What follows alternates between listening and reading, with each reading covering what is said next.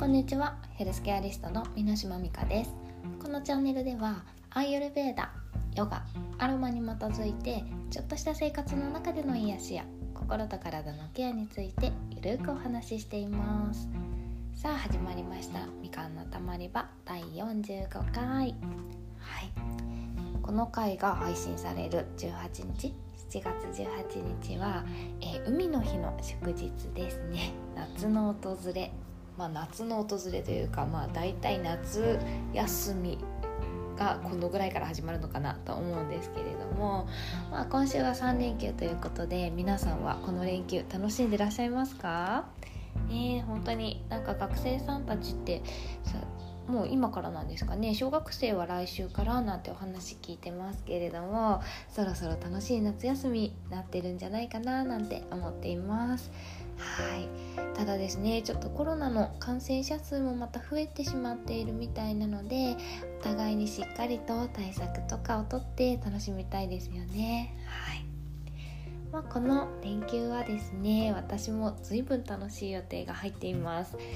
まあ夏のアクティビティあとは夏が大好きなのになぜか毎年夏はどこも行かずにこう仕事ばかりしているっていう感じなんですけれども今年はですね今までの分までちょっと楽しめそうな予感がしています。そんな今週ですね、えー、週末に山登りに行ってきました、えー、山梨県の大菩薩峠？大菩薩峰とかっていうところだったんですけれどもどうやらあの知り合いの山ガールに連れてってもらったんですけどなんかそこの山はとても初心者向け、えー、なんかそうですね。景色も綺麗っていうことだったんですけれども久々の山登りっていうのはやっぱりそれなりにきついって感じるところもありましたしまああのその景色が綺麗って言われるところに着いた時の達成感は何とも言えなかったですね。はい。というのもあの何とも言えないっていうのはいい意味でも悪い意味でもあって天気が悪くて 景色全然見えなかったんですね。何とも言えない真っ白なあの景色っていう感じだったんですけどまあなんかあここなのかみたいなのが率直な感想でした。ただあの見えない分ですね。その聞いた景色山ガールはもう何度もそこの山に登っていて綺麗な景色っていうのを知っているので本当はねここにこうやってこうやってって言っていろいろ説明をしてくれたのでああこんななのかなとかあああんな感じなのかなっていう想像が膨らんだりとかあとこう白く曇った、まあ、ガスったっていうらしいんですけど景色の中から見えるあの聞こえるですね。鳥の鳴き声。もうなんか鳥は見えないんです。もう近くまでもう白いので。なんですけどその奥から聞こえる鳥の鳴き声。あとは本当に逆にですね天気が良くない分あの人が少なかったおかげで鹿たちもたくさん出てきたんですよ。なんか見たことないってやっぱり山ガールは言っていたんですけど当たり前のように目の前に鹿たちがもうもしゃもしゃあの草を食べているっていう状態だったのでなんかありがたみがないぐらいちょっと普通な光景になっていたんですけれどもまあそんな感じなあの楽しさがあっていつもは楽し知り得ない楽しさですね。ちょっとラッキーだったななんていうのも思いました。まあなんかねそのお天気な時っていうのはやっぱり富士山が見えてその絶景ポイントっていうのがとっても綺麗みたいなのでまたですね改めていきたいななんて思いました。はいで帰りはですねもう下山するくらいから雨が降ってきてしまってまああの傘を差して雨の音を聞きながらとことこあの下っていてそれはそれでちょっと楽しかったななんて思います。でも暑いよ暑さ対策してきてねなんて言われていた分涼しくて歩きやすかったのでまあ最初にしてはとってもいい山登りができたなと思っています。皆さん山登りは好きですか？なんか、ね、最近流行ってますよね。結構あの簡単にいろんな最初にこう準備するものとかをいろいろ教えてもらったんですけど今もう本当にあの流行っている分いろんなものが手に入りやすかったなって思います。はい、なんかそんな山の中自然の中にいると私自分は本当にちっぽけでなんか思ったよりも弱くて思ったよりも逆に強いんだなって実感しましたなんかその弱くてっていうのも小さな虫、まあ、蜂とかアブとかなんですけどそういったものに対してすごくやっぱり怖くて逃げ回ったし逆にちょっとああこれいけないんじゃないかなとかいつもだったらちょっと疲れちゃうようなあの坂崖みたいなところも意外とすんなりいけたりとかいつもの自分とはちょっと知らない知り得ない自分にも出会えたなって思います。生活の中で感じている違和感とかあとはなんか逆に普段の生活で追われてしまって感じきれない些細な繊細なこととかなんか私の中の醜い感情たちもそのいつものこう知り得ない自分に出会えたことでなんか綺麗に洗い流されて帰宅してきました。でもう本当に疲れて帰りの電車でもぐっすりお家に帰ってきてばったり次の日も結構10時ぐらいまで寝てたのかなと思うんですけど本当になんか起きた時には気持ちも軽くなってなんか心の浄化ってこういうことなんだな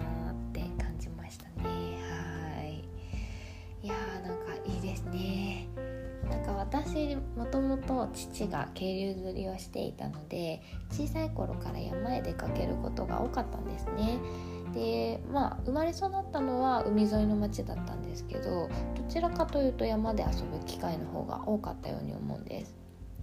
で今はあの山も海もどっちも好きですしそれぞれ違った良さがあるのでぜひ皆さんにもあのご自分の必要な場所に必要な癒しを求めに行ってほしいなって思います。はい、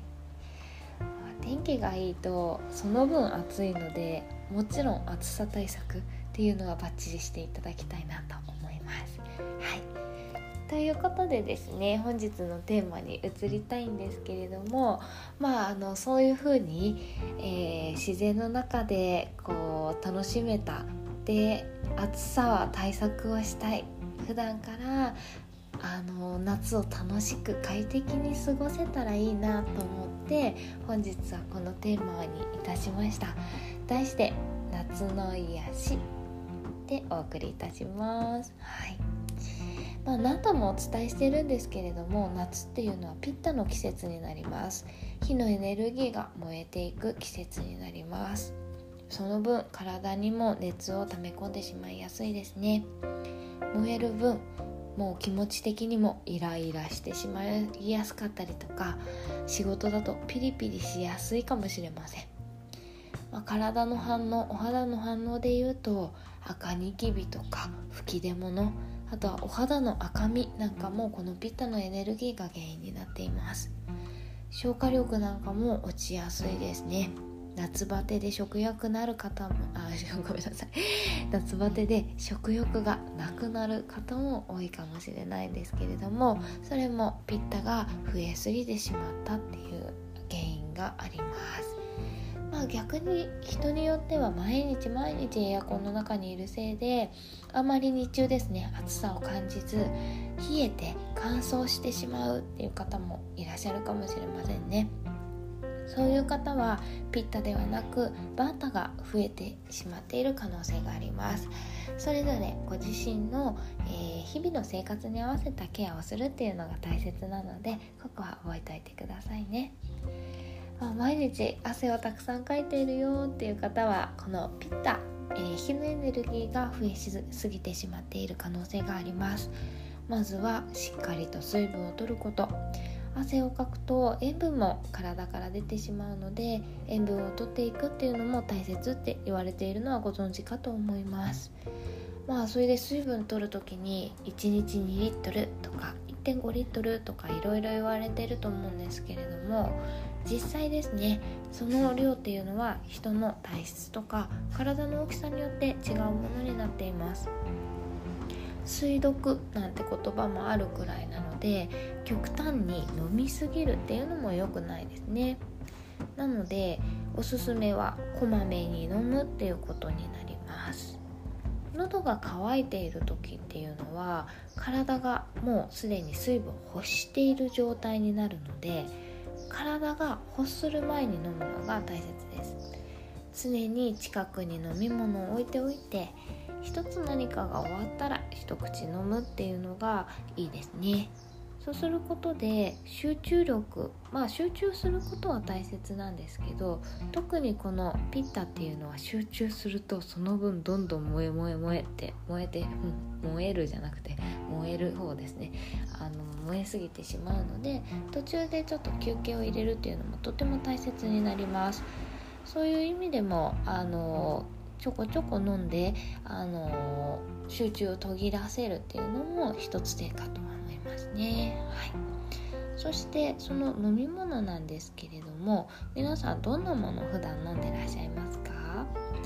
なんかね普段から温かいものを飲んでくださいねって言っているんですけれどもまあ今の季節体が暑いのに無理やり温かいものを飲む必要もありません。余計ピッタが増えてしまうかもしれないので、まあ、増えてしまうので常温化。まあ冷たいものがいいのであればあのー、冷たいもの取っていきましょう。しかしですね気をつけたいのが氷入りの飲み物です。内臓を冷やすっていうのは余計あの消化力をこう減らしてしまいますので氷なしの冷たいものっていうのにしておくのが、えー、いいかと思います。朝一の左右っていうのも今の季節、えー、暑さがあの何ですか左右の暑さっていうのが刺激になってしまうので、まあ、常温のお水を取ってあげるっていうのも一つ手になります。まあ、左右として飲むのであれば一度しっかりとこうお鍋でコトコトしたものを常温に戻して飲むっていうか私は最近ですと前日の夜にもうすでに出来上がっているコリアンダース水コリアンダーティーを、えー、コップに入れてそのまま常温に置いておいて次の朝そのまま飲むなんてことをしています。まあ、あの常温っていうのが一番胃腸に対してこう何て言うんですかねあのいい同じぐらいのあの温度かと思いますのでそういった意味でも今の季節にはおすすめになります。で飲み物の種類なんですけど緑茶とかあとはハーブティーとかそういったあのまあものによって体を冷ましてくれたりとかあとは利尿作用があるものっていうのを、えー、選ぶのがおすすめです、まあ、排出してくれて熱を体から出すっていうのが、えー、いいってことですね。しかしですね意外なあれは注意が必要です。あれなんだか分かりますか、えー、それはですね炭酸飲料です。動きと刺激がある炭酸っていうのはですねピッタとバータを増やすって言われています、えー、一見ですね炭酸はすっきりして伸び心地がこういいので夏に最適なように感じるんですけれども飲みすぎっていうのはよくありません。ビールとかサワーっていうのがまあね大人のいい飲み物かと思うんですけれどもアルコール自体ピッタを増やす性質を持っていてさらに炭酸という組み合わせになってくるのでもうピッタを増やしてあのたくさん増えてしまう、まあ、増えすぎてしまいやすいっていうことであのあまりおすすめではありません。まあねのたまに飲むとかっていうのはいいかと思うんですけれどもそれでもやっぱりほどほどにするのがいいかと思います。えー、ね夏こそビールとかサワーとか飲みたくなると思うんですけどねちょっとそこは覚えておいてください。はいと生活面ではあまりタイトなスケジュールを組まないということも大切になります。ピッタはもともとこういろんなものの組み立てっていうのがよくできる性質を持っているんです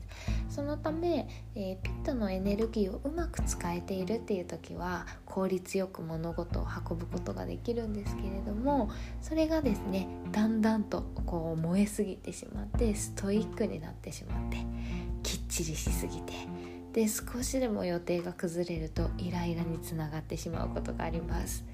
そうならないためにも普段から少し余裕を持った予定を組んでおいて早く終わったらその分その時間は少し休憩をするなんていうのもいいかもしれません。で余裕を持っておけばちょっと、えー、後に越してしまってもまあイライラするっていうことも少ないかと思います。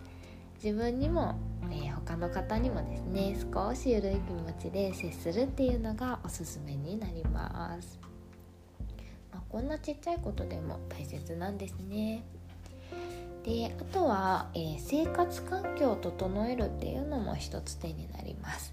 ピッタの、えー、エネルギーは視覚を司ります。目の周りに多く、えー、ピッタのエネルギーはあるって言われているので、まあ、あの生活環境だけじゃなくて目のケアをするっていうのも大切なのであのきゅうりの輪切りでパックしたりするのもいいって言われていますね。あとはローズウォーターってローズって、あのー、体を冷ましてくれる性質のあるお花なのでそれでそこから抽出されたお水蒸留水をコットンでまあ、コットンに浸してそれを目に当ててあげるっていうのも一つ目の疲れを癒してくれるケアって言われています。で目は結構皆さん温めるっていうこう血行を良くしましょうなんて言われているので温めるっていうケアをご存知かと思うんですけれども実際はですね眼球自体は冷やすのがいいって言われているのでそういった意味でもきゅうりだったりとかあのローズウォーターっていうのが最適になります。まあ、温めるのにな温めるのは何がいいかっていうと目の周りの筋肉をほぐすっていう意味では温めるのがいいって言われているんですがそのあの目自体ですね眼球はあまり温めるっていうのは医学的にお勧めされていないというところ覚えておいてください。まあ、そそしてですね視覚ということなので見えるものにこだわるっていうのがかなり、えー、大事になってきますできるだけ涼しくなるような火を鎮静させてくれるようなものを、えー、見たり置いたりするのがいいと言われています。先日ですね私のアユルベータの先生がインスタで身の回りに青いものをたくさん置いてみましたっていう投稿をされていました。これも一つの、えー、ケアになります。面白いですよね。まあその写真だと青いガラス瓶をちょっとなんかこう置いてみたりとかされてたんですけど、まあ、見た目涼しくなるような、えー、インテリアとかそういうことになりますね。それで言うと風鈴なんかも薄いガラスでできていて風に揺られて何とも涼しさ感じさせてくれるなんか昔から夏の暑さを和らげるためにあったもうこれこそ知恵だなって思うんですね風鈴ありますか？お宅に。最近ちょっと少なくなってきてるかもしれないですよね。あんまり見かけないかな。はい。まあ、そんな風にですね涼しさを感じさせてくれる綺麗なもの。特に青いものとか植物などを視界に入るところにあの置いてあげるといいですね。で涼しさをさらに感じるためには物が少ないっていうのもポイントなんじゃないかなって私思います。まあなんかごちゃごちゃしたところってどうしても暑苦しい人混みとかもそうだと思うんですけどまあこれを機にちょっとお家の中とか模様替えとか断捨離とかしてみてもいいんじゃないかなと思いますつい最近ですね私もクローゼットの中をちょっと配置換えしてせっかくなのでまあプチ断捨離みたいなのをしましたあのもともとすごい断捨離好きなんです私が なのでまあ周りの人みんな結構それ知ってるので本当物を持ってないんですね。で買い足すのも本当に使うものしか買い足さないのであんまりなんかストックというか無駄なものがないですね。でなんかあの必要なものを必要なだけで必要なくなったものは捨てるというよりも何か違うことに使えないか古着だったらあの掃除に使ってみて切って掃除に使ってみたりですとかまだ着れそうな洋服だけどちょっと年に合わなくなってきたなんてものはリサイクルショップに出すようにしたりあのいらなくなってしまったものはだいたい捨てるの前に何か使えないかっていうように考えるようにしています。まあそんな感じでですねあの久しぶりに整理をしたんですけれどもまああの少しだけ少しそんなに気を使っていてもやっぱりあのあそういえばこれもう着てないなとかあのもともとピンク結構好きだ好きだったというかなんか手に入りやすかったんですね。手に入れやすかったんですけどさすがにちょっとお年頃になってきましたのでちょっともうピンクは着れないかなっていうような洋服とかあのいっぱいあったのでもうちょっとなんかそういうのもさようならしようなんて思ったらさらにすっきりできまして気分もちょっと上がりました。なんか新鮮な気持ちになりますよね。こういうなんか物がなくなってすっきりすると。でクローゼット開けた時にちゃんと綺麗になってるとそれだけで目が癒されるみたいな感じであの大事だなってちょっと再確認ができたっていう感じですね。はい。せっかくなのであのこれを機に皆さんもやってみていただけたらななんて思います。最近は断捨離なんていうのも流行ってますよね。一気にこの部屋全部なんて言わなくてもそうやってクローゼット1つとか例えば机の今日はここの引き出しだけやろうみたいな感じで1つずつあの目的を決めてやる。まあそういった意味でも夏っていうのはピッタのエネルギーがもともと多いのでそういうなんかあの予定組みたいなのはしやすいあのエネルギーを持ち合わせている季節になるんのでどんどん効率よくですね進めていただけるといいんじゃないかなと思います。まあ、ただですね暑すぎるとあのピッタの悪いところが出てしまってだるくなって消化力も下がって夏バテそんなことできないよなんて感じになってしまうかもしれませんしっかりですねあの先ほど言ったように水分を取るだとかあとは必要な分だけあのエアコンを入れたりとか、あの部屋を冷ましてあげるっていうのも大切になってくるかと思います。気づいたらあの手足が冷え切ってなんかうん寒いみたいな逆に動けませんなんていうことにがにならないようにっていうのをしてください。その気づける気づけないっていうのもどうしてもやっぱり体を普段からあの見ておかないと鈍くなってしまうっていうのがあるのでうん、自分の体をよく触っておくっていうのが大事かもしれません。私なんかすごいあの表面が冷えてないかなってベタベタベタベタ触るんですよ。でさ冷えやすいところって結構決まっていてふくらはぎ。特にふくらはぎの下半分のあたりとかあとはお尻とかあとはお腹。であと二の腕の外側なんていうのもあの冷えやすいですね。まあ、ここからこう熱を出しているっていうのもあるかもしれないんですけど手を当てた時に結構温かさを感じたりとかするのでそその温かさを感じて気持ちいいって思うってことは冷えてるってことなのでまあそこがあのそこをよく触ってあげて他のところ内臓とかはああの熱くなりすぎないようにしてあげるっていうのがバランスが取れたサマスだと思いますので自分の体普段からよく触ってあげるようにしてあげてください、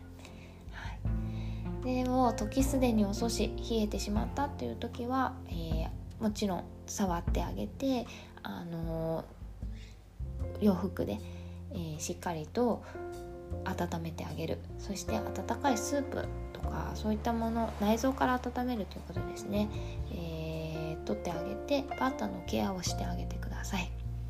湿気が多すぎる気候の場合は、えー、スープっていうのはもうすでに湿気があるのでちょっともう飲みたくないとも思うのでスープは少なめにしつつも温かいものを食べるようにしてあげてください。で消化力が、えー、弱まっている時栄養を取ろうと無理にたくさん食べようとするのは NG です、えー、考え方としては焚き火で小さな火を大きくするっていうのを思い出していただくといいかと思います。なんか一気に小枝などをあのバサッと